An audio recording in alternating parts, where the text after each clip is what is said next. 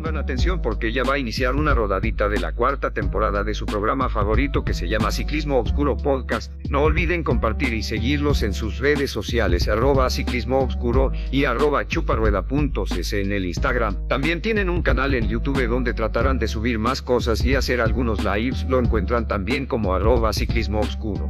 Ahora pónganse sus audífonos, díganle al del micro que le trepe al volumen porque ya iniciamos Ciclismo Obscuro Podcast. Au.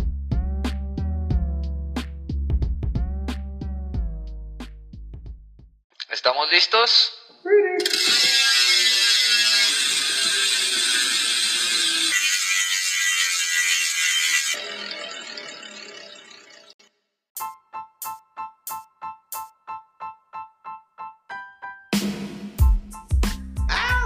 Ahí en vivo. ¿Qué onda? ¿Cómo están, queridos podcast escuchas? Bienvenidos a la quinta rodadita de la cuarta temporada de su podcast Ciclismo Obscuro. Estoy aquí muy cerquita, muy, muy, muy cerquita con Nelson. ¿Cómo estás, carnal? Bienvenido a tu podcast. ¿Qué onda, carnal? Aquí emocionado de empezar esta rodadita. Ahora sí, tuvimos muchos problemas técnicos, ya habíamos empezado una vez, pero bueno, ahora sí vamos en serio. Eh, tenemos aquí a cinco eh, super ciclistas, eh, todas mujeres que han hecho eh, retos de ciclismo, de ciclismo eh, de ultradistancia, entonces estamos muy emocionados de poder hablar, eh, más bien, de que ellas nos platiquen todas las experiencias, todos los retos, todas las vivencias que han tenido con respecto a eso. Y por qué no tenemos algunos otros temas que nos interesaría eh, escuchar este, de ellas, que, que- que situaciones viven alrededor del ciclismo en general. Entonces, eh, pues es una rodadita para ellas, nosotros nada más vamos a servir aquí de habilitadores, entonces pues esperamos que, que la disfruten mucho y eh, pues a darle. Bueno, nada más presentar a la casa que nos está recibiendo el día de hoy, aquí el equipo de rutas ciclistas en la Ciudad de México, que vamos a meter el comercial, esto no está pagado, que es el nuevo eh, spot en la Ciudad de México, que ya tiene seis meses de, funcionamiento, la verdad es que es un espacio súper bonito, tienen... eh, Café, café muy chido, eh, restaurante, taller de bicis y un espacio para que, para que vengan aquí y, pues inclusive Nelson estuvo crashando y haciendo home el día de, el día de hoy por acá. ¿Sale? Pero bueno, vamos a pasar rápido con nuestras invitadas. Si quieren para, para tener una mejor dinámica, empezamos de este lado contigo y luego nos vamos hacia, hacia el otro lado. ¿Sale? Entonces, eh, nuestras invitadas, eh, ¿tu nombre? Y si te acuerdas primero, ¿cuál fue tu primera bici? Hola, soy Ana y mi primera bici como adulta fue una Lubike, una Lubike eh, como de montaña fake, de esa rosita, era de mis. Eh, yo soy Daniela Tela y mi primer bici fue una Benoto rodada 24, rodada libre. Yo soy Zaira, mi primera bici fue una Magistronic viejísima que me regaló mi mamá. Eh, hola, yo soy Silvia y mi primera bici pues real fue un fierrito sin marca, eh, rodada 27, pero le cambié 700. y la ferré. Eh, no, no, yo tenía el mango así. Sí, yo tenía el mango acá Yo soy Brenda y mi primer bici fue una Mercury urbana. Muy bien, pues bienvenidas. Eh, Gracias. Pues platíquenos cuál fue eh, la primera experiencia que tuvieron de, de, o sea, ya en, el- en la aproximación al ciclismo de- o al, al cicloturismo o al, a los cicloviajes o al ciclismo de ultradistancia. ¿Cuál fue su primera experiencia? ¿La recuerdan? ¿Alguien quiere empezar a contar primero? Yo veo que Chivis Chivis ya las... Pues mi primera experiencia fue el Tour de Frankie. Por sincera, nunca había este, hecho algo tan, tan hardcore. Lo, máximo yo creo que era Teotihuacán y Texcoco. Guamicameca era lo máximo que había hecho, pero más a 200 kilómetros mm, no había hecho hasta el Tour de Frankie. sí. Ok, ¿y cómo fue, cómo fue esta primera eh, experiencia de, de atravesar, pues no solamente la barrera de los, de los 200, sino la barrera de los varios días rodando, de los 500 kilómetros? Sí fue algo en lo personal muy retador, tanto mentalmente, yo creo que fue más mental y emocional, porque eh, rodar sola por primera vez tanta distancia y de una, en la competencia sí estuvo como muy, muy, muy loco para mí. Y de, de ahí en adelante ya nadie me paró. Pero ya, me perdieron, me perdieron. ¿Quién más quiere platicar esa primera Igual experiencia? fue mi primera, mi primer muy largo. Creo que lo más que había hecho había sido como 180 kilómetros. Fue para festejar mi cumpleaños, pero la verdad es que no supe a qué me metí. en serio, no había mencionado lo que era hasta en el momento que empecé a hacerlo. La verdad es que fue una gran experiencia. En el momento dije, ¿qué estás haciendo? ¿Por qué tomaste esta decisión? No me arrepentí, tenía que acabarla, pero sí dije, ¿qué estás haciendo, no? Y la verdad es que hubo momentos que la sufrí bastante, pero lo volví a hacer. Quizás otra vez para el siguiente año. Perfecto. Bueno, algo que algo que comparten en común las cinco es que estuvieron todas corriendo ese, ese evento. Eh, ¿cuáles, ¿Cuáles fueron como los principales, eh, eh, o sea, más allá, del, más allá del reto en sí, de rebasar estas barreras de kilometraje y de, y de encontrar toda esa, pues, no sé, determinación para terminar la distancia, ¿qué reto, ¿a qué retos se enfrentaron eh, desde la perspectiva más de ser mujeres en el ciclismo allá afuera? Creo que es uno de los, uno de los temas que queremos platicar ahorita, que queremos, o sea, eh, aportar herramientas, aportar consejos. ¿Cómo, cómo lo vieron ustedes desde, desde esta perspectiva de, de- del entorno de ser, de ser mujeres en, el, en la ultradistancia? Ah, bueno, yo creo que no hay tanta diferencia como también con los chicos. Yo creo que todos nos enfrentamos a algo similar.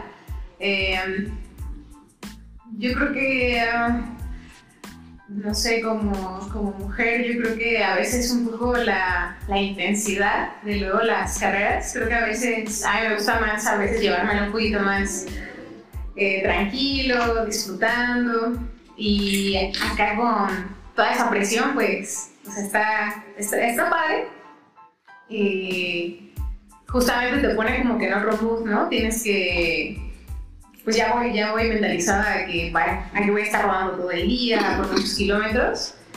Mm, pero sí, pues darle como a, pues disfrutarlo, ¿no? También. Y pues conocerse más también como en esos, en esos, en esos momentos, ¿no? Como más críticos. Yo creo que pues eso es lo que luego más ayuda, ¿no? Este, o sea, te ayuda a conocerte y también te ayuda eh, pues tu fuerza tanto emocional, mental, espiritual, ¿no? Que pues a que, a que lo, lo concluyas. Eh, y yo creo que, yo creo que pues todos en general, porque creo que en algún momento a todos nos pasó por la mente como de por qué estoy haciendo esto, qué necesidad. Ah. Eh, Ay, de repente la incertidumbre de será que si llego, ya está anocheciendo, este, pasó que ya cuando va a anochecer hay mucho viento. Y, y se siente muy feo, ¿no? Es como que entras a la noche y además entras con muchísimo viento y no sé, esos momentos pues sí dices, ay, ¿qué pasará conmigo? Ah. y yo creo que eso es lo que más, a veces, los, los miedos, la incertidumbre. Ok, ¿cómo, cómo rebasan esa, esos miedos? O sea, todos, o sea, que todas concuerdan en que, en que tuvieron ese, ese momento. Bueno, yo también me muy maestro, todavía no sé ese momento, esa barrera. ¿Cómo hicieron ustedes para rebasar, ese- para rebasar ese, ese obstáculo de, sabes que a lo mejor ya no puedo, a lo mejor ya no quiero? ¿Cómo, cómo se impulsaron para seguir adelante?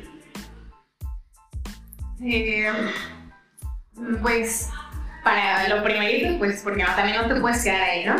Siempre. No tienes de. No tienes, no tienes pararte. Ni señal lugar ni nada, entonces tendrías que continuar. Yo creo que también el hecho de decir yo puedo, ¿no? Creo que aunado a los miedos que tenemos, lamentablemente estamos en nuestro querido México, donde la inseguridad para las mujeres es gigantesca. Entonces, para mí creo que lo más complicado y el hecho de, de hasta pensar abandonar la carrera, y lo mejor es un tema súper delicado, pero no sé si recuerdan que al empezar la carrera, el paso de Cortés se me achicó. Entonces, después del paso de Cortés bajando, para mí era como una sensación de vacío en el pecho que decía, Salga, ¿a dónde vas, no? Y luego en el trayecto, justo me, pasó, me tocó pasar la parte de gravel en la noche. Pasas la parte de gravel y había una camioneta con varios hombres. Con un amigo, pero aún así dices, están tomando y son chingo de hombres. ¿Qué vas a hacer? Mi amigo se puso nervioso y me dices, ay, cualquier cosa, no pares, no te detengas y no ves para atrás, ¿no? Y te entra pues el pánico, tratamos de pasar esa parte lo más rápido posible.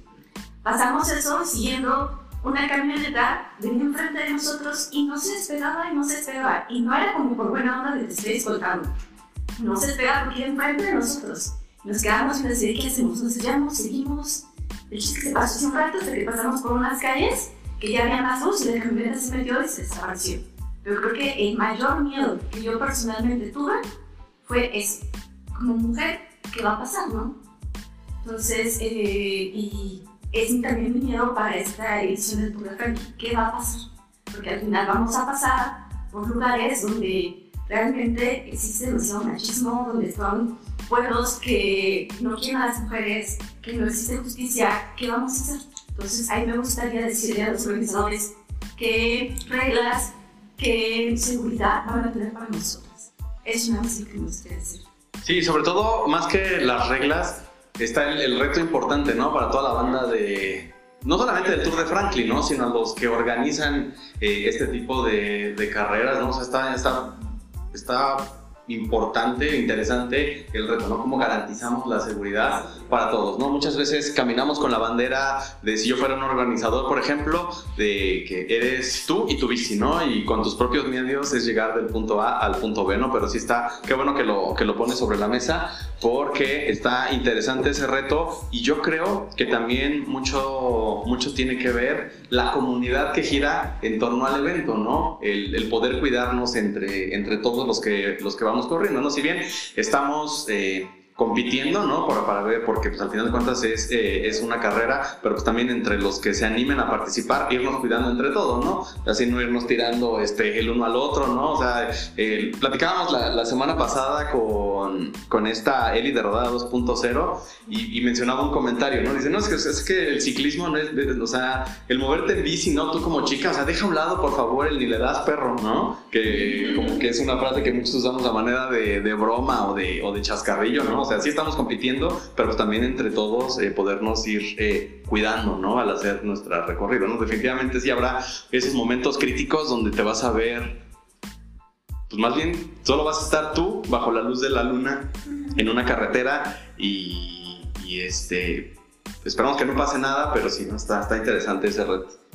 Sí, y creo que aquí algo que pudiera aportar en este tipo de eso, o sea, ustedes que atravesaron todas esas situaciones, o sea, el recorrer de noche, esta, este miedo, esta incertidumbre, o sea, ¿qué consejos o qué, qué hicieron ustedes? Eh, ¿cómo, ¿Cómo se enfrentaron a eso? O sea, ¿cómo, cómo planean ustedes su viaje en función de, ese, de esas inseguridades que pueden adicionales? O sea, yo la verdad es que, pues, o sea, es, es un sentimiento de, de impotencia importante yo no sentí ese, esa inseguridad y ese miedo nunca. Entonces es, es, es importante mencionarlo que es, injusto, o sea, de, muchos sentidos.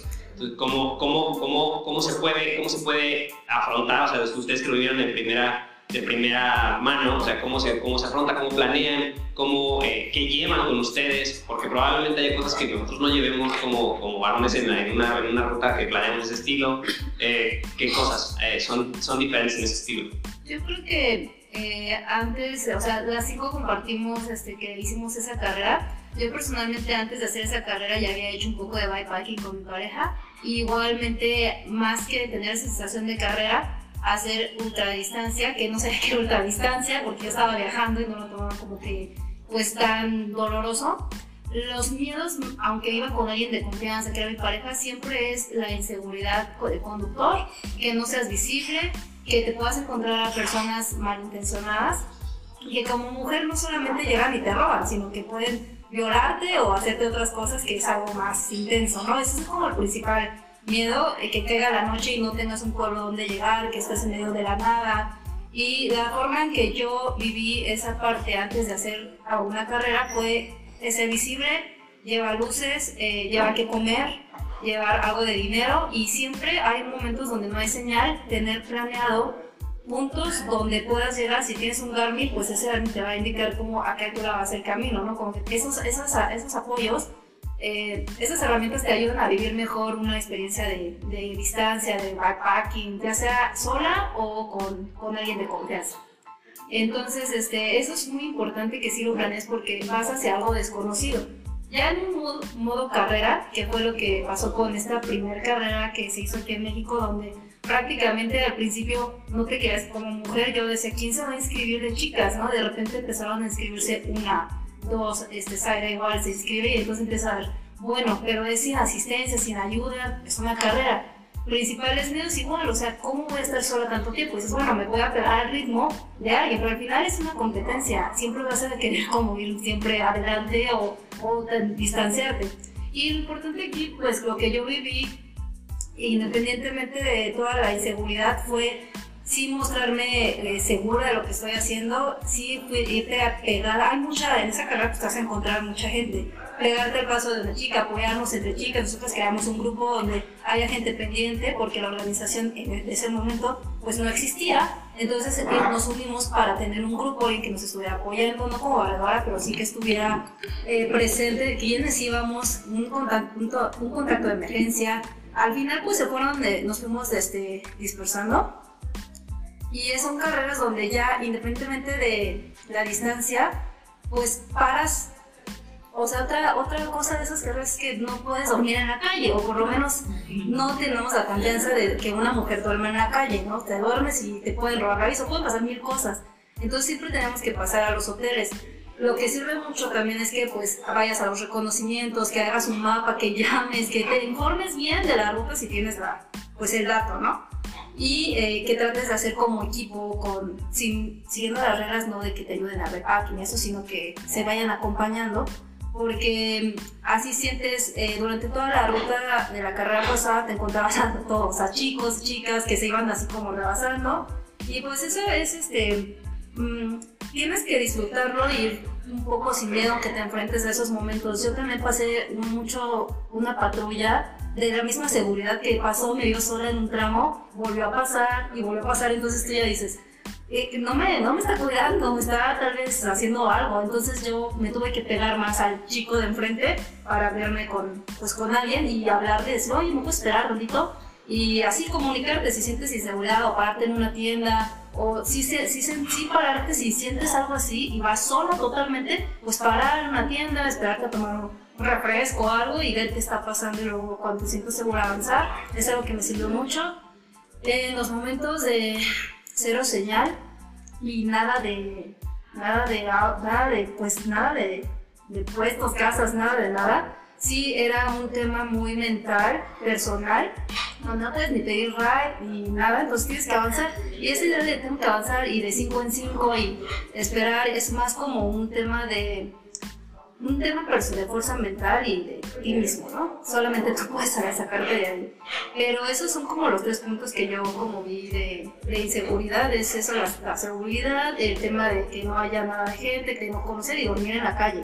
Pero fuera de eso creo que es, es una aventura muy o sea, sí disfrutas muchísimo, te conecta con muchas cosas. Creo que todas después de esa carrera que quisimos hacer más locuras, yo empecé a meterme más en el gravel, que también de 200 kilómetros, donde no hay ni nada de coches, son paisajes y lo estoy explorando ahora.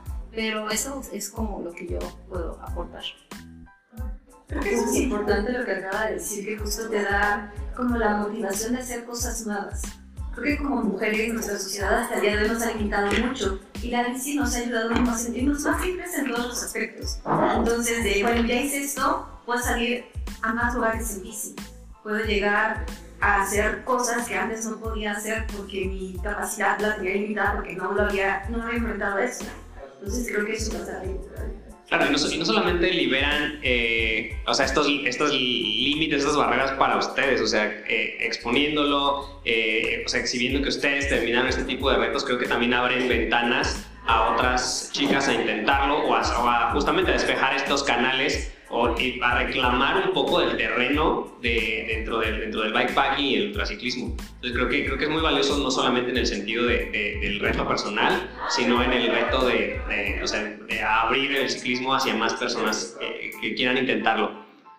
Sí, ahorita justo tocando ese tema, ¿no? De, de que sean que queremos ver a más chicas ciclistas en la ruta, ¿no? Queremos ver a más mujeres participando y compitiendo en todos los eventos, ¿no? Incrementar la participación de las mujeres en el ciclismo. Y voy a aprovechar un comercial, bueno, no es mío, pero eh, hay un libro que se llama Sola en Bici de Cristina Espínola, es una española que, que, viajó alrededor del mundo y fue documentando tanto en su canal de, de YouTube y escribió un libro, de hecho está en, en, en, Amazon y en todas las plataformas de libros digitales y eh, pues va contando, ¿no? Esas, esas vivencias, esa experiencia, esas recomendaciones, ¿no? Ese cómo, cómo reaccionar ante la adversidad, ¿no? El que estén ustedes siempre preparadas y listas para, pues prepárense para, para, todas las situaciones, ¿no? Por ahí en, le mandamos un saludo que no pudo venir por temas de agenda, Godínez, la ovejita, que también miembro de, miembro de este podcast.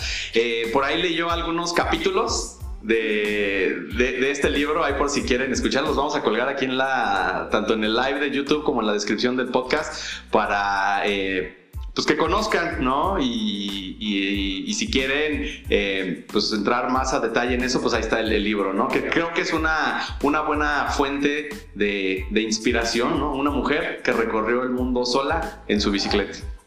Yo creo que todas las mujeres en esta mesa son una fuente de inspiración porque ninguna de las mujeres que se inscribió dejó la carrera. Todas llegaron.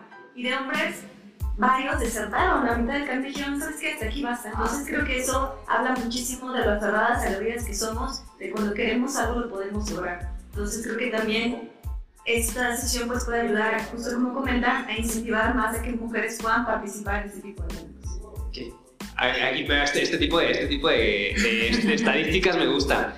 ¿Creen, ¿Creen que exista algo, o sea, más, algo más allá de la motivación? ¿Creen que eh, exista algo que las aventaje? No sé, sea la manera en la que se hidratan, la manera en la que procesan el alimento, la manera en la que tienen energía. O sea, no sé, ustedes son más cuidadosas y más eh, puntual, o sea, cuidadosas en cuanto al llevar sistemáticamente muchas cosas. O sea, entonces, por toda la, toda la, la, cuestión de cuidados adicionales que ustedes tienen, a diferencia de, bueno, al menos yo como hombre, entonces, no sé si, si eso creen que pone ventajas de algún tipo, no sé, no sé si estoy haciendo el comentario correcto también, si, tienen, si si estoy haciendo algo diferente.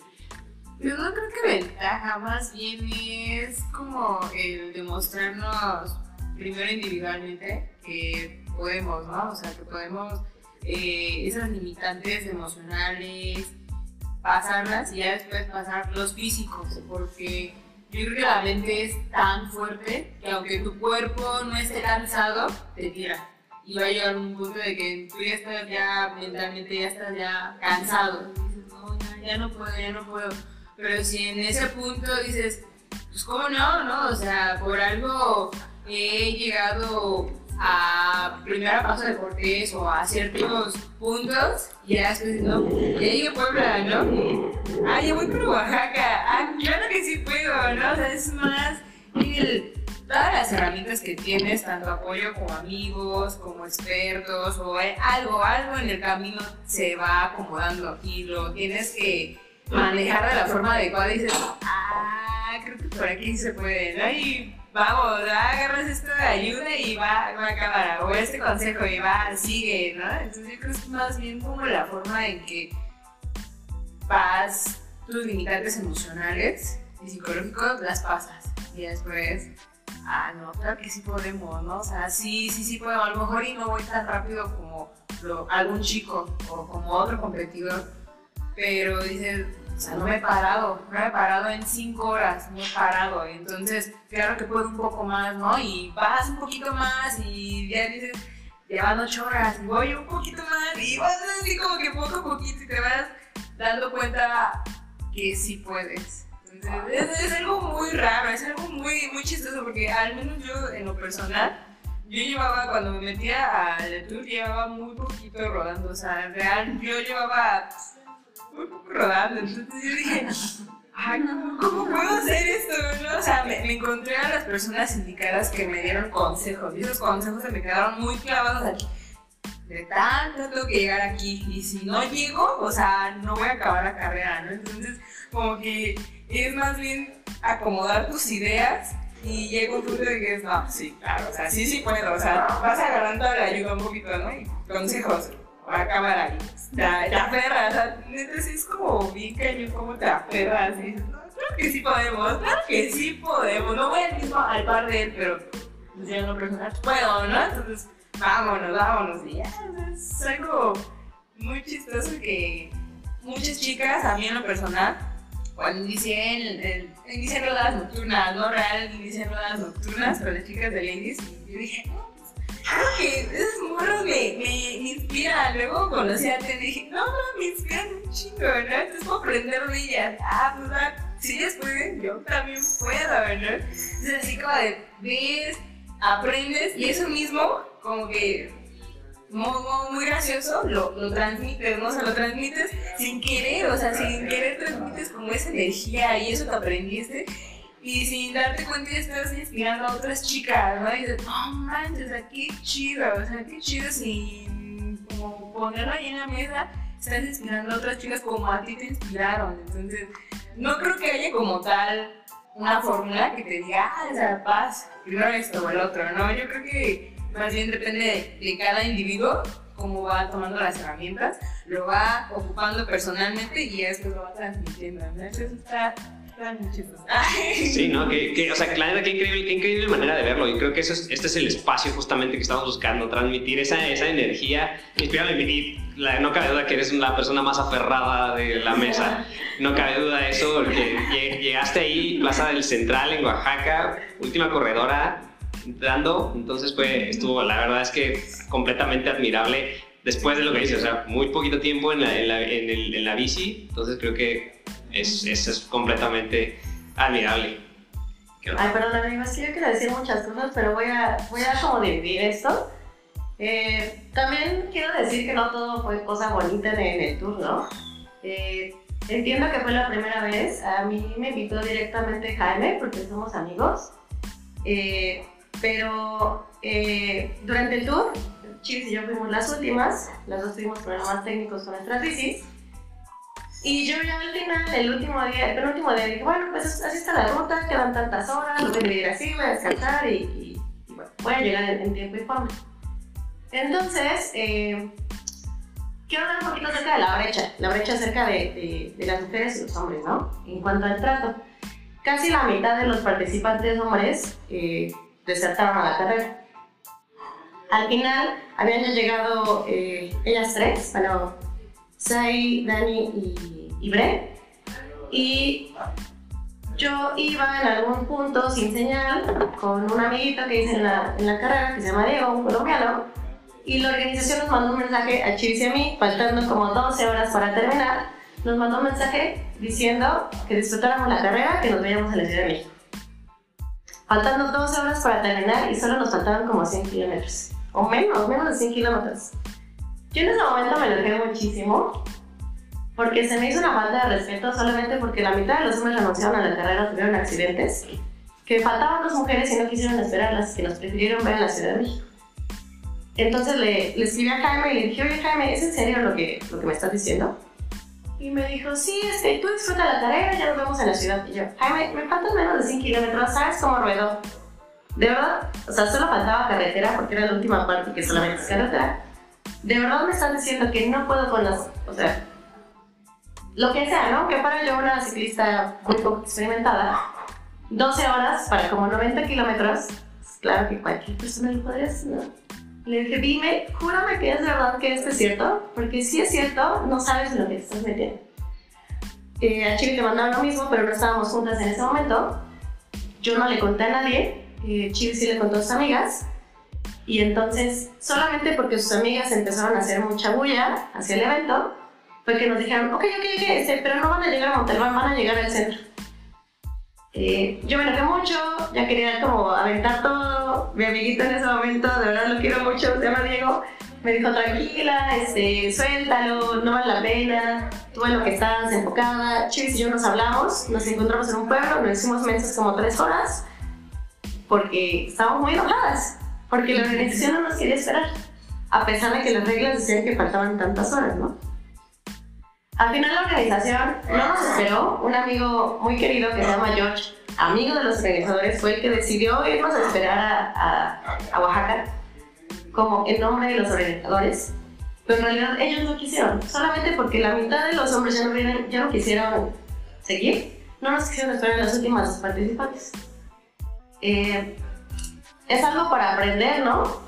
porque eh, sé que fue su primera edición, lo que sea, pero no sé si en todas a mí, tal vez porque fuera, era yo su amiga, sí me estuvo como todo el tiempo, ¿dónde estás? Bla, bla. Yo casi nunca tuve señal porque mi compañía no, tiene, no tuvo señal.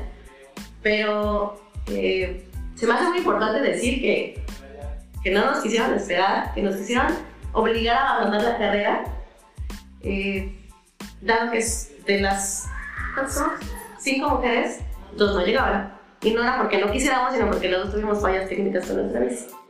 Entonces, eh, bueno, es eso, que es muy importante decir, y ya se lo decimos muchas veces y se lo diré de nuevo a Jaime cuando lo vuelva a ver.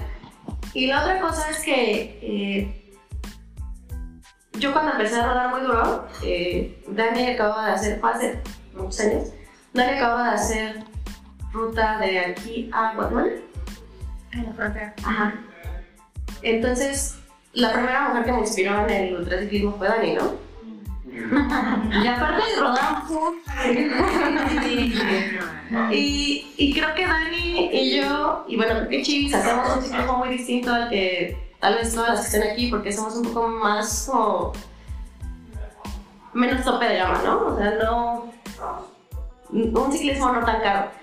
Eh, con respecto a las, a como las recomendaciones que contaban, que preguntaban, Dani siempre me decía que mientras menos mujer nos viéramos, o sea, mientras más desapercibidas estemos, es más seguro.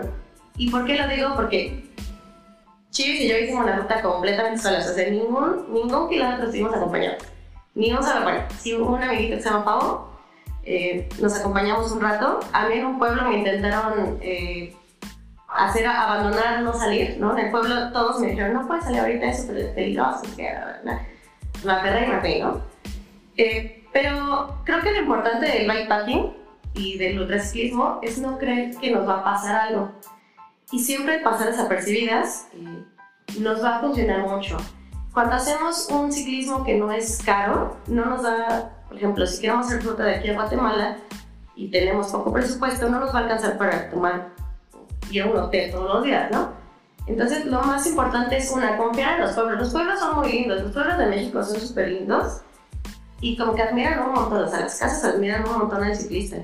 Entonces, si tenemos una tienda de campaña o algo, y le decimos a una familia, oye, ¿pueden acampar en su, en su patio? Nos van a decir que sí.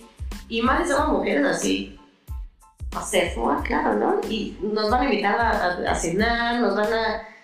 Son muy lindas las personas en México. Eh, y no es ilegal la comparación de muchos países de Europa. Bueno, están como en la calle, ¿no? Puede ir así. Eh, lo otro es que si nos quedamos como a la mitad de la carretera y de plano no podemos seguir, pues buscar la parte donde menos nos veamos y dormir ahí, ¿no? Si es así en los, en los matorrales, eh, buscar la parte donde menos seamos visibles y ahí quedarnos. Es preferible a veces estar ahí y pasar la noche ahí que seguir en la carretera, sobre todo si es un, camino federal, ¿no? Y, y, bueno, eso, ¿no? Que, que, no tengamos miedo a andar. Eh, yo digo, por mi parte, yo hice todo el tour sola, todo, todo, todo, todo tour. La primera parte me acompañó un amigo que se llama Bruno, y ya, ¿no? O sea, como que me dijo, bueno, me tengo que ir a trabajar, es que... Eh, pero todo, o sea, rodé día, noche, día y noche sola. Chivis me alcanzó una vez, cuando se descompuso mi bici. Y, y solo es no tener miedo, o sea, no porque nadie nos quiera acompañar, lo vamos a dejar de hacer. No porque nadie, sobre todo estas cosas, a veces me encantaría que otras amigas me hicieran. Yo no pude ir con Dani porque el, el, el nivel que tenía Dani en ese momento era mucho más alto que el mío. Jamás pensé que en decirle a Daniel, ya Dani, nos vamos juntas porque yo no le iba a dar el paso. Pero dije, bueno, pues si puedo, darme mi ruta. Eh, si no tenemos conocimiento técnico sobre algo, le podemos preguntar a quien sea. Seguro alguien nos va a querer apoyar. Pero si planeamos bien y vemos, eh, bueno, rompemos esa brecha de nos va a pasar algo, que bueno, nos puede pasar algo en cualquier momento, todo se puede hacer, ¿no? Y, y si siempre hacemos las cosas pensando que como mujer nos va a suceder algo, a lo mejor vamos a dejar de explorar México, otros países, eh, rutas larguísimas. Entonces, mis primeros cicloviajes fueron con dos hombres muy amados y luego con amigas, pero, pero muchas veces he hecho ruta sola por el consejo de Dani de mientras menos mujer te veas, está mejor, está horrible ese consejo, pero pero en Siempre lo doy. Sí, o sea, he hecho Puebla, yo soy de Puebla, México, Puebla, Puebla, México, así, ¿no? Cuando tenía que hacer distancia, Hidalgo, Oaxaca. eh, entonces, es como, bueno, lo voy a hacer, yo tengo confianza y de verdad, de los pueblos, admiren un montón a los ciclistas. No tengamos miedo a pedir agua, no tengamos miedo, o sea, no compren agua, no. Vayan a la tienda y díganle, oye, ¿me puede llenar mi, mi, mi botella? Ay, sí, mucho gusto. Y les van a preguntar y ¿A de dónde ¿De vienen? dónde vienen? ¿A dónde van? Hasta allá. les van a ofrecer comida. Entonces, sembrar ese, ese pequeño eh, de no pasa nada. También a veces no hacemos las cosas porque creemos que no tenemos la bici necesaria para hacerlo. Y realmente la mejor bici es la bici que tienes ahorita. Eh, Excepto si pues, cosas técnicas como que llantas que no le quepan o algo por el estilo. Pero la mejor bici es la que tienes ahorita. Y si no haces las cosas con la bici que tienes ahorita, van a pasar años sin hacer lo que quieras hacer. Y ya, perdón por hablar tanto. Wow. Wow, yo creo que a todos los que estamos aquí y a todos los que están en el chat del, del, del YouTube, que ahorita vamos a leer las preguntas, están dando muchas preguntas para ustedes, nos dejaste así con la boca abierta. Qué bueno y qué chido que tocas todos esos temas de ciclismo obscuro, ¿no? De hecho, por eso Mario Dani, creador de este podcast, así le, así le llamó, ¿no? Y esto, y cualquiera que quiera venir a te- tocar temas oscuros del ciclismo, tienen los micrófonos abiertos, esta es su casa, qué bueno que tocas todos esos temas. Eh, yo creo que es un mensaje para los organizadores. Digo, yo nunca he corrido una locura de este tipo, no- nunca he participado en un evento de estos, pero bueno, eh, hoy en día las redes sociales, el YouTube y todo eso ponen mucha información de lo que está sucediendo alrededor del mundo, pues en la palma de, de nuestras manos.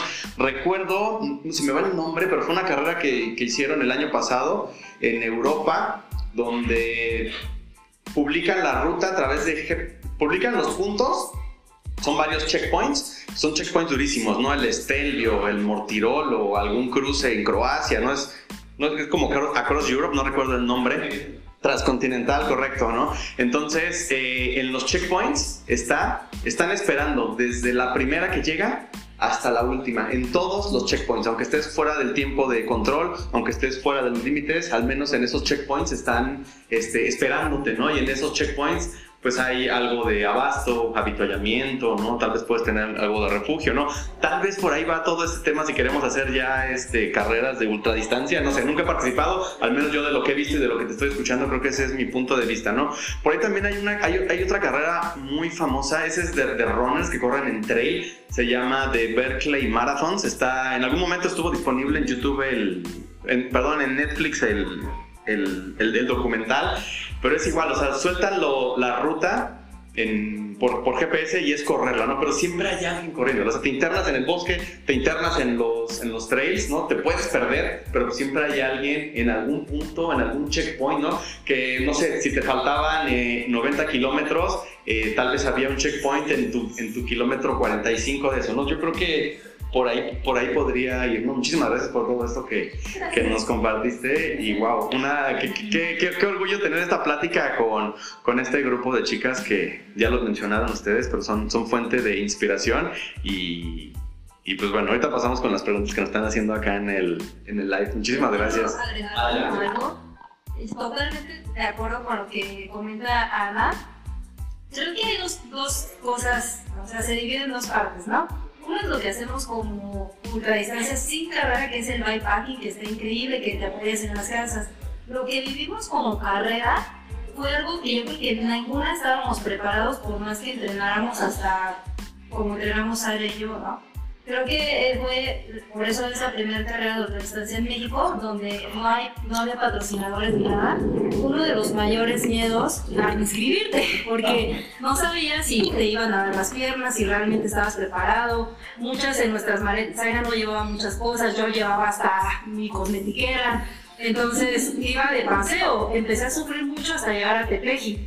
Independientemente, esto es para aprender de ambas partes, tanto nosotras como la ultradistancia no es algo que se tiene que tomar como muy a la ligera, es algo que sí te puede, es algo sobre, pues es un sobreesfuerzo, tienes que por lo menos entrenar o estar en forma, independientemente si es la carrera o no, sí tienes que estar preparado. Ahorita, después de haber pasado eso, nos sentimos fuertes y yo le decía a, a, a mis a Gus y a mis compañeros, Qué, qué padre que va a volver a hacer, pero ahorita nos acordamos de lo bonito y qué chido terminar, pero todo lo malo, todo lo que sufrimos se nos olvida, lo bloqueó nuestra mente porque neta fue algo muy sufridor. Llegar de noche, eh, estar sin luces, estar rosados, o sea, nosotros las chicas vivimos de diferente manera el ciclismo porque también este, pues somos distintas hasta pues en cuidándonos, eh, cómo hacer del baño, los bifs son un, tienes que encuadrarte para hacer del baño, te puedes rozar más, o sea, son muy, cosas muy diferentes físicamente. La organización ahora tiene que tomar en cuenta eso y creo que por eso ahora tiene un costo mayor, no es como una cosa antes que, que Lucy está ahí, no me va a dejar mentir, es una organización diferente donde sabes que te van a esperar, yo la verdad no sabía eso que les pasó, porque si hubiéramos sabido, yo creo que también hubiéramos dicho me estoy entrando ahorita. Y sí creo que se tuvo que haber esperado a la última, y más porque son chicas, ¿no? Y sabían que, eh, pues, que pues, pues venimos en el camino solas, ¿no? Aunque haya gente ahí que va apoyando, eh, ellos antes fueron muy claros en que era autosuficiencia y todo eso mismo que ahorita sí están diciendo que tienes que tener un entrenamiento. Pero independientemente de este foro, igual fue como para hablar un poco de la ultradistancia, bikepacking, que fuera del Tour de Frankie son cosas que hacemos, por ejemplo, Tena que hace cosas increíbles, igual Poli que no pudo, no está ahorita, pero todas esas no son carreras y las hacemos día con día, con inseguridad o no. Ese comentario de que entre menos mujer te veas, eso sí lo comparto. Creo que eh, sí tenemos que cuidarnos muchísimo, desafortunadamente pues es México, pero también creo que hay gente buena que te ayuda, que te abre la puerta, que te puede apoyar en alguna emergencia y también conocer bien qué tanto vamos a estar, conocer la ruta y saber, o sea, tener un plan, un plan A, B, C y, y, y si lo haces sola, pues sí tienes que pues, tener todo eso en consideración porque no es como algo muy común aquí todavía, apenas está como creciendo ese espacio de, de, la bici más ultradistancia, ¿no? Entonces, yo lo, dividí, yo lo dividiría en esas partes porque sí creo que la organización del año pasado fue como algo muy inesperado, pero para todos. O sea, yo ni siquiera sabía que iba a poder lograrlo, no si estaba preparado o no. Entonces, este, eso es como mi comentario y el bikepacking que todas hacemos ultra distancia a nuestro tiempo como aventura, que hacemos de hecho mucho más distancia que como la carrera, pero pues una carrera te exige muchísimo más que solo ir de paseo, observar el panorama y disfrutar, ¿no? O sea, sí te exige pues una buena alimentación, un mínimo entrenamiento, pues un, equipo que pues si no es el más caro sí que te permita que tengas cambios, que no vayas a sufrir tanto, porque si no, pues no hagas carrera. Mejor haz tu aventura de bikepacking tranquilo. Ok, o sea, estoy estoy súper estoy súper de, de acuerdo con esos, con esos puntos. Algo que, me, algo que me llamó mucho la atención de esto es justamente el estar preparado. Creo que, como mencionas, hay dos momentos de, de, para vivir la ultradistancia. Uno es, voy a disfrutarlo. Es más, en la carrera se puede mover. O sea, tú tienes un tiempo máximo que deberían respetar completamente. Tienes un tiempo límite máximo que eh, es, es un ritmo bastante asequible. La verdad es que se puede lograr, se puede dividir. Son, esta vez son 800 kilómetros más o menos para este evento. Se puede dividir perfectamente en cuatro días de 200 kilómetros y descansas y duermes y comes y todo súper bien. Entonces, creo que hay, hay, dos maneras de correr la carrera. O sea, una es sufriendo con todos los, con todos los percances que puedes sufrir alrededor y tratando de parar lo mínimo y exponerte a todas las rosaduras posibles.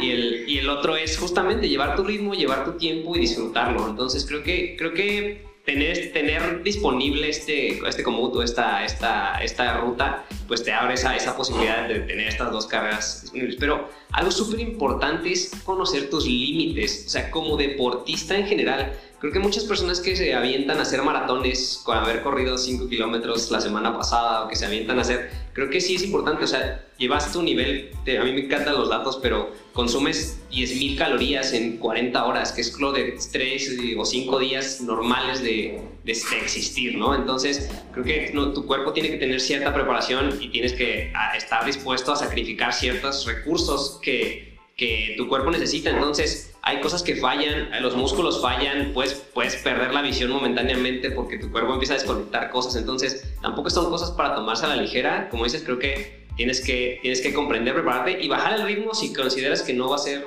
o sea, porque antes está tu integridad que, que aferrarte también a las, a las cosas, entonces creo que también el abandonar incluso es, es válido si te sientes. Sí, no, per- perdón, nada más un comentario rapidísimo de lo que decías. Las dos caras de la moneda, ¿no? El, el que quieras y el que tengas los recursos ¿no? en tu cuerpo para, para ir eh, peleando una, una primera posición, ¿no? Y sacrificar cosas como horas de sueño.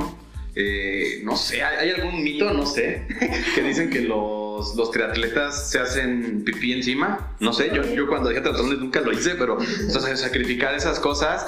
O la otra es disfrutar un buen paseo o un buen recorrido de, de bikepacking, ¿no? No todo, no todo tiene que ser eh, elite aquí como, como este par y, ¿no? Que Le mandamos saludos que son que ya, ya- son, son otras condiciones, ¿no? Otras, otras características físicas. Y mu- muy rescatable lo que comenta el buen Nelson.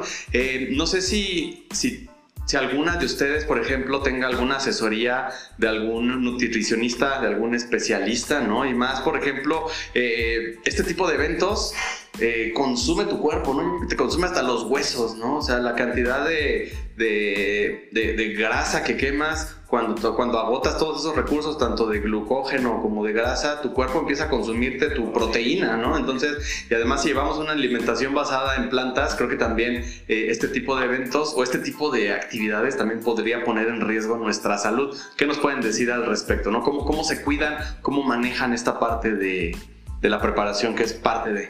Yo, por ejemplo, la vez pasada la sufrí muchísimo. Una no como carne. Y en el trayecto, el primer día estuve comiendo, entre que me llevé mi avituallamiento, geles, eh, frijolitos, barras. Y al momento de pagar, como pasábamos por pueblitos, a veces era difícil comer. Porque era carne, carne, carne, carne, o quesadillas, o una tortilla, porque no había otra cosa. Entonces, lamentablemente en mi caso la sufrí mucho por eso. Un mes después estuve con faringitis, me bajaron las defensas horrible. La verdad es que desde ahí me costó muchísimo recuperarme por no tener una buena planeación de cómo me iba a estar alimentando. Aparte, solo llevaba una ámpora. Entonces, pero, o sea, mal. Creo que, creo que es importante si la quieren, aparte de a lo mejor competir, sentir la, la parte competitiva, no sufrir tanto si tienes una buena planeación.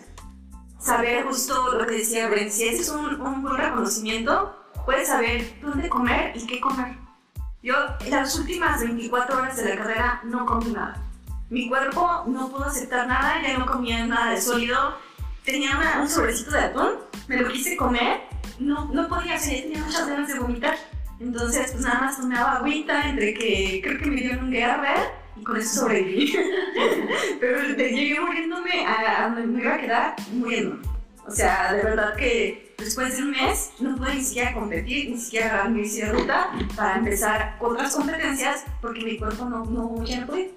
Y es decir, prepárense. Como Sí. alimentarte cada hora, comer. Sí, y tomar agua. Tomar agua. Sí, definitivamente no son cosas para tomar a la ligera. O sea, yo llegando a a Oaxaca no pude comer todo el día siguiente, no, o sea, igual que tú, me, me dio una neumonía, o sea, tuve un viaje y en el viaje mi- mi- mi sistema inmunológico estaba tan débil que el aire acondicionado me dio, me provocó una neumonía. Entonces creo que, o sea, le exiges realmente a tu cuerpo cosas, entonces son aprendizajes que vas teniendo y que con asesoría correcta, con la planeación correcta, con la, incluso con la experimentación correcta, o sea, si tú haces más este tipo de recorridos y lo, acompañas de probar diferentes alimentos, de descansar en diferentes momentos, de tomar diferentes tipos de líquidos, te puede ayudar a, rebasar estas barreras de- del, del sello en el estómago. Es, es horrible, es una de las sensaciones más horribles del mundo porque tienes hambre y estás cansado y no puedes comer. Puedes comer. sí. Entonces creo que está, esa es- no es algo para tomarse a la ligera, es algo que tienes que, que tienes que, que- que- que considerar definitivamente. ¿Puede platicar de su, de su estrategia de la alimentación o de la preparación para ese tipo de... Bueno, ahorita como menciona Nelson, la parte de la ex- experimentación, ya como había hecho ultrafondos antes, eh, siempre me pasaba que en el momento más caluroso del día me daban calambres, ¿no? O sea, yo siempre padezco de, de calambres. Y, y algo que me pasó en el Tour de Francia es que justamente me preparé de antes y estuve tomando, estuve tomando electrolitos días antes y ese es muy buen tip, la verdad, porque me ayudó muchísimo y no tuve ni un calambre y yo estaba sorprendida, ¿no? Así hasta estaba así como que en el pleno sol estaba esperando el ataque de calambres y, y no, ¿no? Entonces, eso fue, fue una cosa que es muy simple eh, y me ayudó mucho. Pero fuera de ahí, pues también es como eh, saber alimentarme, o sea que eso lo he ido aprendiendo gracias al ciclismo, justamente como con el tiempo, pero no tengo como ninguna asesoría. Eh, igual también pues ya he pasado por, por hacer las cosas mal, ¿no? Así, este, ir sin comer, fumar mota, ir bien seca. Creo que eso me ha hecho más tolerante a la deshidratación en general, ¿no? Este, pues igual eh, no, soy, no soy vegana, pero sí en, mientras puedo trato de no comer tanta carne. Eh, pero no, o sea, no tuve como tantas broncas como con la comida. O sea, creo que también eh, depende justamente de cómo te acostumbres, ¿no? Y como yo así de, de todas las modalidades, pues a veces como muy pesado, no sé, ¿no? Te siento que también eh, estoy un poco acostumbrada a eso y pues la verdad es que también se vale, ¿no? Porque, ah, pues sí, digo, al final como que me, me, hace adaptarme un poco más, o sea, realmente como que la pájara hace mucho que no me da y a veces me pregunto por qué no me da. ya me extraño. Pero estoy haciendo todo mal. Estoy... ah, no, no, tampoco. Ah. También hasta para rodar Pacheco hay que entrenar. Sí, exacto, ¿no? Ya lo tengo practicado. Y bueno, eh, pues eso, eso de como en cuanto a alimentación. Quería sumar para lo de los consejos, o sea, sí, esto de, de no. De, de, de, pasar desapercibido, sí me lo tomo como que muy en serio desde hace mucho tiempo. O sea, yo en vez de. Porque es más importante, o sea, es muy importante para mí traer luz delantera pero son más importantes para mí los reflejantes que la luz trasera. Y de hecho aconsejo cuando vas en carretera solo que apagues las luces y con puro reflejante. De hecho los reflejantes se ven mejores y entonces pues solamente en el momento que te alumbra y de mientras pues ya no te ves, ¿no? O sea, porque si no yo, yo puedo ver un ciclista desde lejos por ahí como va despacito, despacito. Entonces digo, no, pues apaga tus luces y vas más segura, ¿no? Y sí, en otros cicloviajes pues sí lo que hago es usar ropa más holgada y, y, siempre pues como que tratar de pasar desapercibido. O sea, también, eh, no sé, que la, que la bici vaya un poco rayada con stickers y todo, la verdad es que yo creo que ayuda a esa parte de pasar. Exacto, sí, sí.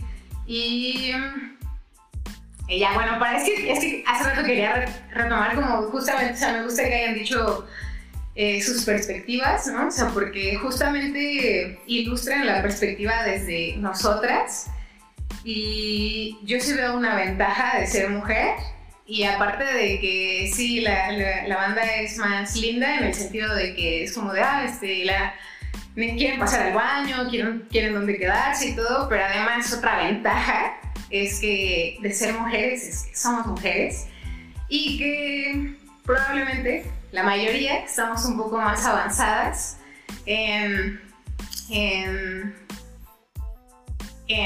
en deconstruirnos. Y esa es, una, esa es una realidad, porque, o sea, por ejemplo, cuando, cuando hablan de sus experiencias como Chivis, es como que Chivis va en, otras, eh, en, una, en una sintonía así como de, no, ah, ¿qué estoy haciendo? Y mi cuerpo, y yo puedo, ¿qué he hecho antes? ¿Pero a dónde voy? Y en eso está. Y, y, mientras va avanzando, ella está concentrada, bueno, todas estuvieron concentradas en, pues voy a llegar y todo está onda. Yo, pues, no puedo asegurar esto que voy a decir, pero yo observé a los chicos que se iban quedando y que, y que algunos de ellos, no los ubico bien, pero creo que fueron los que desertaron. Y pues la verdad es que iban bien, iban bien en cuanto a que podían seguir rodando, pero ya iban muy atrás. Entonces, hablaste también algo de límites, ¿no? Entonces yo creo que el límite no fue ni físico, ni mental, ni emocional, sino que fue una onda así como de, ya, voy super mal. como, ¿en qué, en, qué, ¿en qué tiempo lo voy a hacer? Y eso no es para mí. Entonces, por eso digo, qué bueno con nosotras no tenemos tanto machismo atrás de nosotras, porque digo, si es como cuando llegas tu bici con bikepacking, se siente más pesada, ¿no? Si vienes con la llanta baja, se siente más pesada. Y si todavía le echas el machismo encima de tu bici, más lenta se hace. Quiero mucho. Entonces, eh, sí, no es la primera vez que veo, así que justamente cuando rebaso a un chico, o sea, van chidos, van chidos y ya los rebaso y luchan un rato, luchan un rato, ven que no. Y es como de, "Ah, ya no sirvo para esto, ya lo voy a volver a empezar, ¿no? O sea, entonces, pues sí digo, qué bueno que esos límites no están en nosotras. Claro que los hemos tenido que ir trabajando, pero pues pues eso, ¿no? O sea, como que eso diría como a los competidores, ¿no? Que pues sí es una carrera dura, así es que no deben de ir tan frágiles en ese sentido, ¿no? Porque valió la pena, aunque, aunque, aunque, aunque llegaron unas cuantas horas antes de terminar la carrera, valió la pena. Sí, sí, totalmente. Y bueno, ya un poco a lo, a lo de consejos y demás, yo soy bicimensajera, ¿no? Literal, a veces no nos damos cuenta que comemos muy mal y que nos saltamos nuestras horas de comida y muchas cosas. Entonces, muy- es muy raro, pero ya estamos acostumbrados a no comer bien, ¿no? O sea, como a, a resistir eh, tantas horas arriba de la bici. Y justamente eso, ¿no? O sea, de que muchas veces te vas a encontrar a banda que como que quiere competir contigo en el camino, pero yo creo que es más de, ¿no? O sea, es cómo vas a mejorar tú como persona y como ciclista para que puedas llegar a ciertos lugares que tú quieres llegar. Entonces, es más eso, es cómo tú vas a poder sobrepasar esos límites y vas a, ah, y después vas a poder de, ah, oye, él me rebasó, ah, pero ahora yo lo rebasé, pero porque yo no fue de tanto de pelearme, ay, sí lo voy a ganar, no, sino es más ¿qué es lo que yo hice mal, no? O sea, ¿cómo puedo mejorar? Entonces yo creo que es más eso, o sea, ¿cómo podemos mejorar? Y ya después, ay, sí llegué, sí llegué porque esto hice bien y esto puedo mejorar y esto puedo seguir trabajando y, es muy raro, ¿no? Pero justamente vamos viendo justamente los, los limitantes, los limitantes que nos dan tanto la sociedad, tanto eh, otras cosas y decimos, no, o sea, hay veces que podemos y si los podemos pasar y seguir mejorando, pues, ¿no? Y si no, pues vas a tener personas que te van a ayudar. Y es eso, ¿no? O sea, una comunidad. Yo creo que el mundo ciclista es tan diverso y he encontrado chicas que digo, no, yo en tres años nunca había pensado conocer a chicas tan locas como yo, ¿no? Y tan diversas, y digo, tan diversas que me han enseñado algo muy chido, ¿no? Entonces, ah, vamos por más, ¿no? Y vamos por este año y vamos a, a mejorar, vamos a aprender. Y no es tanto así de, ay, o sea, yo a ver si le gano a ella ahora.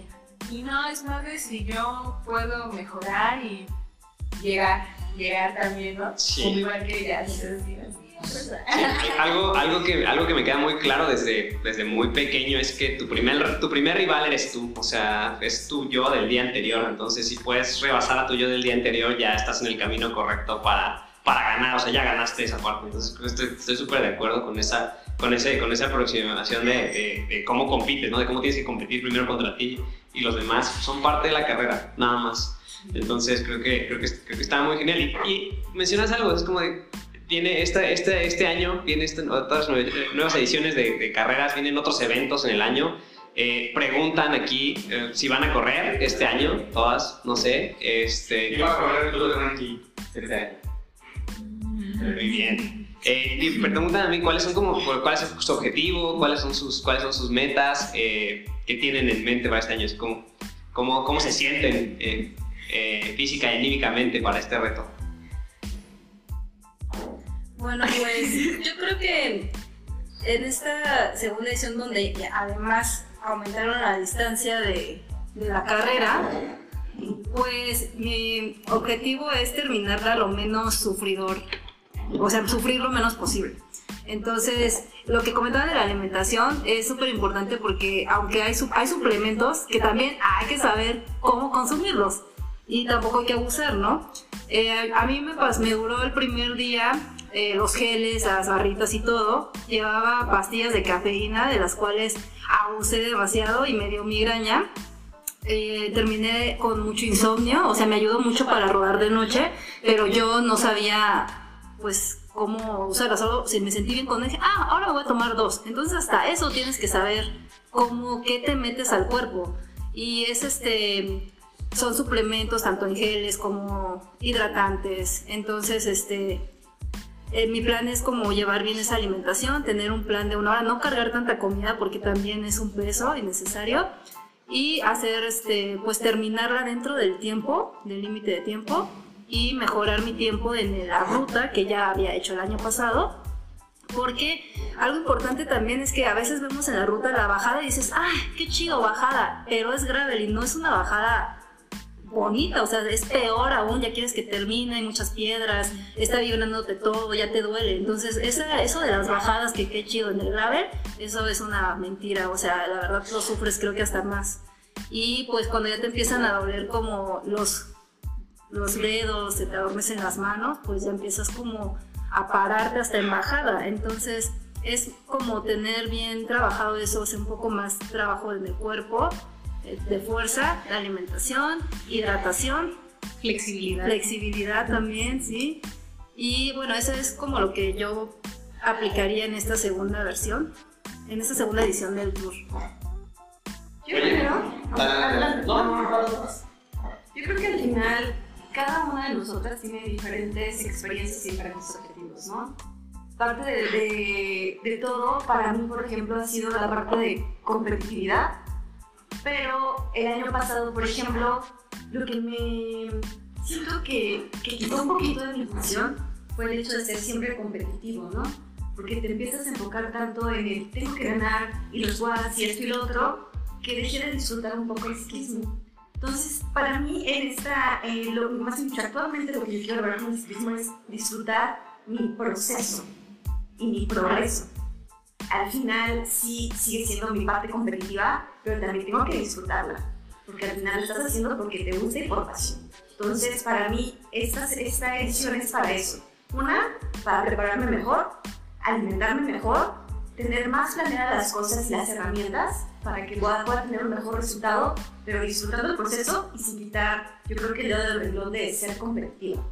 Para mí, es como una de las cosas que yo tengo siempre, es la parte de competitividad, ¿no? Me encanta y siempre en cada uno de los aspectos de mi vida siempre ha sido así. A mí me apasiona mucho ver mujeres que, que te inspiran y que, y que al final son más fuertes que tú. Por ejemplo, la primera vez que conocí a Bren dije, ay, no manches, me está ganando, ¿no? Pero sientes una emoción, este, o sea, me refiero a forma positiva, no en algo negativo, sino algo positivo. Y así cada una de las cosas que yo he hecho hasta ahorita también ha sido porque veo a mujeres que son más fuertes que yo y me motivan. Entonces también quiero yo eh, transmitir eso a las demás, ¿no? Que vean que podemos ir avanzando poco a poco. Wow.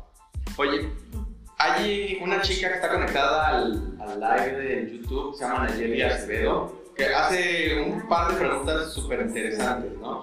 Voy a, voy a completarlas en, en una sola. ¿Cómo puedes saber si estás lista para un reto como este, de, de este tipo? ¿Y dónde aprendes? ¿Cómo vas adquiriendo práctica para animarte y dar ese, ese primer pedalazo de una primera experiencia de este tipo? ¿Quién se anima a responder? Eh, creo que lo más importante es sí llevar un plan de entrenamiento. Eh, tal vez a veces no tenemos dinero para estarle pagando a alguien. Eh, si no tenemos esos recursos para estarle pagando a un entrenador, ok, pues acercarnos a quien más creemos que nos va a llevar en ese proceso. En todos los planes de entrenamiento, tanto de, de carrera de atletismo como de bici, eh, cuando son distancias largas se tienen que hacer distancias semanales hasta llegar al punto final, ¿no? Es lo que se hace en un plan de entrenamiento. ¿Qué yo haría? Si no hago más de 100 kilómetros a la semana y mi, y mi evento es en dos meses y voy a hacer 500 kilómetros en dos meses, la verdad, yo, yo, yo, yo, yo, Ana Lala, no lo haría. No lo haría porque mi cuerpo no está preparado para eso. Porque llevar un- un- una otra distancia, tanto de carrera como de bicicleta, no es como, no es como un, no sé, como lo que decía, ¿no? De los 5 kilómetros. El cuerpo va llevando un proceso tanto eh, en la parte muscular, en la parte metabólica y mil cosas más técnicas. Entonces, claro que se puede. Yo soy muy fan de llevar el, cuerpo a, a los límites, ¿no? Eh, me fascina porque así experimentamos un montón, tanto de no comer como de meterle cosas diferentes, azúcar, bla, bla, bla. Pero nuestro cuerpo no se adapta tan rápido. Entonces, si hacemos eso, lo más probable es que nos vaya a pasar un choque de muchas cosas, ¿no? Durante el, el- tour pasado, creo que la, la diferencia entre quienes terminaron la carrera y quienes no, eran quienes estaban acostumbrados sus cuerpos a ese límite. O sea, yo recuerdo a un chico, a un amigo mío que me contó que, se tuvo que parar porque en alguna parte, yo lo considero muy fuerte, en alguna parte se quedó viendo un, un letrero y se estaba yendo hacia, hacia la barranca, ¿no? O sea, y se tuvieron que parar todos de verdad. Porque se crean muy fuertes, pero nunca han llevado, y yo los creo muy fuertes también, pero nunca han llevado su cuerpo a ese límite. Entonces, ¿qué empezaría a hacer yo? Primero, que si es gravel, hacer gravel, porque no tiene nada, nada, nada que ver la ruta con el gravel. O sea, si son eh, 100 kilómetros que normalmente hacemos en, no sé, en 4 horas en ruta, en gravel van a ser 10. Y no es broma, ¿no? O sea, sí son 10 kilómetros. Eh, primero, si es un evento así, hacer gravel. La segunda, siempre entrenamos en la madrugada, siempre entrenamos en la mañana. En esos eventos, igual, es un, es un consejo que se da en maratón. Entrena al mediodía, porque el sol mata, ¿no? Y así estemos entrenando súper duro y haciendo 150 kilómetros todos los días. Ok, lo hacemos a las 6 de la mañana. No nos toca el, el sol durísimo de las 2 de la tarde. Empieza a entrenar en la tarde. Y divide tus entrenamientos. Primero, no entrenes diario. O sea, si tu cuerpo no está entrenado todavía, no entrenes diario. Divide tus entrenamientos. Acércate a quien creas que te pueda llevar a, esa- a ese nivel. No sé, si yo admiro a Dani, si yo admiro a Zaira, pues bueno, a lo mejor empezar eh, a acompañarlas a esas cosas donde podemos empezar a subir y subir y subir un poquito de, de nivel. Pero sí ponernos metas reales. Si no hemos hecho esas distancias, no sé, jamás en nuestras vidas, nuestros cuerpos no están acostumbrados a eso, pues empezar a, a hacer metas reales, no sé, en medio año y en tantas horas, ¿no? Y eh, al final de nuestro entrenamiento y un piquito, tenemos que llevar eh, en la semana el kilometraje que tenemos que hacer al final. Por ejemplo, si estamos haciendo 500 kilómetros, bueno, si queremos hacer 500 kilómetros, pues en nuestra semana sí tenemos que hacer los 500 kilómetros y ya de ahí hacerlos hacia abajo. Si en, un periodo de tiempo podemos hacer en una semana 500 kilómetros y en gravel, tal vez, y bueno, y en sol, probablemente nuestro cuerpo ya esté preparado para hacer un, un- evento de este tipo. Yo, yo quiero comentar algo también, eh, reforzando un poco la experiencia de Ana. ¿Cómo sé si estoy preparada para un evento así? Nunca, o sea, yo no sabía si estaba preparada para un evento así, no estaba entrenando como quisiera, simplemente tenía la condición, o sea, también no es recomendable de cero, eso sí lo aclaro, porque yo que dejé de entrenar y lo hice sin saber si estaba lista o no, lo logré, simplemente tienes que hacerlo, o sea, empezar, dar el paso, hacerlo hasta dónde llegas sin, sin forzarte tanto, este, explorar, o sea, nunca lo vas a saber si no lo haces. Igual cuando yo hice la venta por primera vez, yo no estaba segura si estaba lista para hacerlo. Alguien me acompañó alguna vez, me fui hasta en tenis, entonces tienes que hacerlo, o sea, tú decides darlo como te sientes segura, porque también yo, no, yo personalmente no creo que antes tengas que entrenar, antes un nutriólogo, primero tienes que ver si tú tienes las ganas de hacerlo, lo vas a lograr porque todo es súper mental. Igual ni entrenas, no comes bien y lo logras. Pero todo depende de cómo te sientas. ¿Cómo saber? Tú lo, tú lo sabes, empieza a ser grave, ve hasta donde llegas, pero tienes que estar súper convencida. Y lo que comentó también Ana Lara es el golpe, de, el golpe de calor, eso es muy, muy cierto. Aquí todos entrenamos temprano o noche, pero nunca mediodía. Y yo recuerdo muy bien que el golpe de calor que me dio fue lo que me, fue donde se separó Dani Tena de mí. Recuerdo perfecto que venía así súper duro, Zaira ya se había adelantado y yo iba como en segundo lugar y estaba árido. Y literal era como una película de persecución, así veías a lo lejos a, a Tena venir con el pavimento así con fuego y se veía así como que venía y decías, no manches, y yo ya me sentía mal por- y estaba comiendo y no entendía qué me estaba pasando. Decía, estoy comiendo, tengo agua, ¿qué me pasa? Pues me estaba dando un golpe de calor tremendo con 43 de temperatura y pues ahí prácticamente yo no lo había experimentado. Me quedé en una, bajo un árbol con una naranja porque ya estaba en una pájara horrible. Y boom, se pasó Tena, pero obviamente ella ya había experimentado ese tipo de calor, ya había entrenado así, o no sé cómo, cuál es su estrategia, simplemente ahí fue donde, donde yo me quedé atrás y ya no pude alcanzarla. Entonces, más allá de la competencia es eso, o sea, no sabía qué le estaba pasando a mi cuerpo y entrenar en esas temperaturas es como muy importante. Y yo quiero agregar el último. Creo que lo más importante de todo es que si van a hacer una, una carrera de ultrafondo sin asistencia, y sobre todo mujeres, mi mayor recomendación es que sepan mecánica. O sea, no se necesita mecánica profesional, no se necesita nada. Pero durante estas carreras eh, y cualquier tipo de, de, viaje, por más que nos acompañe otra persona, que sepamos qué hacer, no sabemos si la otra persona se va a accidentar, si le va a pasar algo, si nos va a abandonar, si terminamos, si somos novios, si terminamos a la mitad. O sea, no sé, ¿no? Entonces, yo hice la carrera con mucha confianza, porque yo sabía que si se me rompía la cadena, pues la corto y la, la agarro, ¿no? O sea, la vuelvo a armar. Yo sabía que si se me rompió el hanger, ah, pues cambio la cadena y la pongo en un paso en donde me, me, me sintiera cómoda. Yo sabía si lo que sea, yo lo sabía arreglar. Entonces, creo que es mi primera recomendación. Eh, si van a querer hacer ese tipo de viajes y también de cicloviajes, siempre les digo a mis alumnas, comercial, sí. Dani y yo damos talleres, eh, siempre les digo a mis alumnas, estamos en medio de la sierra, nos pasa algo, nadie nos va a venir a ayudar. Nadie, nadie, nadie. Aunque hagamos la, hagamos la baja mil en Baja California, eh, nadie nos va a venir a ayudar. Entonces, solucionar el problema hasta llegar a un pueblo donde nos puedan ayudar bien, ¿no? Creo que es mi principal recomendación. Si somos autosuficientes con nuestra bici, vamos a ser autosuficientes en cualquier carrera. Sí, no. Súper consejo. La verdad es que saber la mecánica eh, mínima para, para poder eh, atravesar o bueno, bien, seguir recorriendo kilómetros hasta que, te, hasta que encuentres asistencia real, creo que es creo que es súper importante. O sea, va más allá de poder parchar una llanta, va más allá de poder cambiar un cable, va más allá de incluso de, de tener la perspicacia o el conocimiento o, o encontrar estos eh, no sé cómo llamarle, como hacks uh -huh. para poder resolver el problema mientras. Entonces, no sé, hay muchas maneras, incluso hay quien rellenó su llanta de pasto, quien hizo, o sea, hay muchas maneras de, hay muchas maneras de, de, de un nudo en la cámara, o sea, creo que hay muchas maneras, hay muchas maneras, o sea, previo a esto, subirse en buenas condiciones, o sea, llévenlo a un mecánico de confianza y que les diga que su bicicleta está en condiciones para que falle lo menos posible, pero ya que falle hay que saber lo mínimo de mecánica y un poco más, o sea, para poder, para poder salir adelante, entonces Podríamos seguirnos horas platicando de todos estos temas. Da para toda la experiencia que ustedes tienen. Yo creo que si sumamos todos los kilómetros acumulados de todos los que están aquí en, en, en esta mesa y también acá atrás de esta cámara, en este teléfono que está haciendo live en el, en el Instagram, wow, o sea, no, no, no nos da la, la vida para seguir hablando.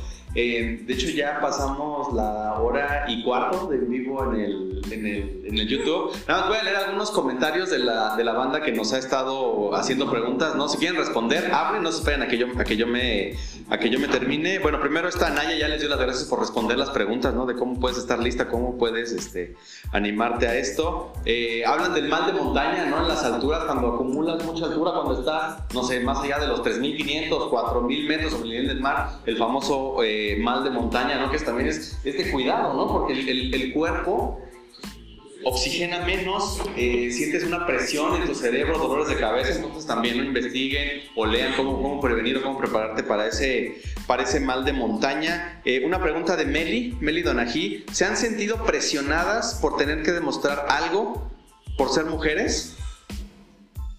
¿Alguien ha sentido así una presión de que soy mujer, tengo que demostrarlo? Sí, sí.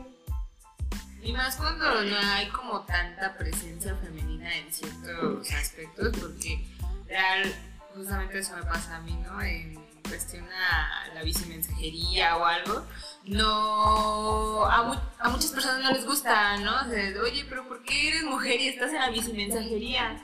Digo, porque me da la facilidad de disfrutar la bici, ¿no? De disfrutar, de poder este, obtener eh, un sustento, pero también cómo vas a sobresalir ahí, ¿no? Porque hay muchas personas a lo mejor mejor que yo, pero ¿qué es lo que nos hace diferente?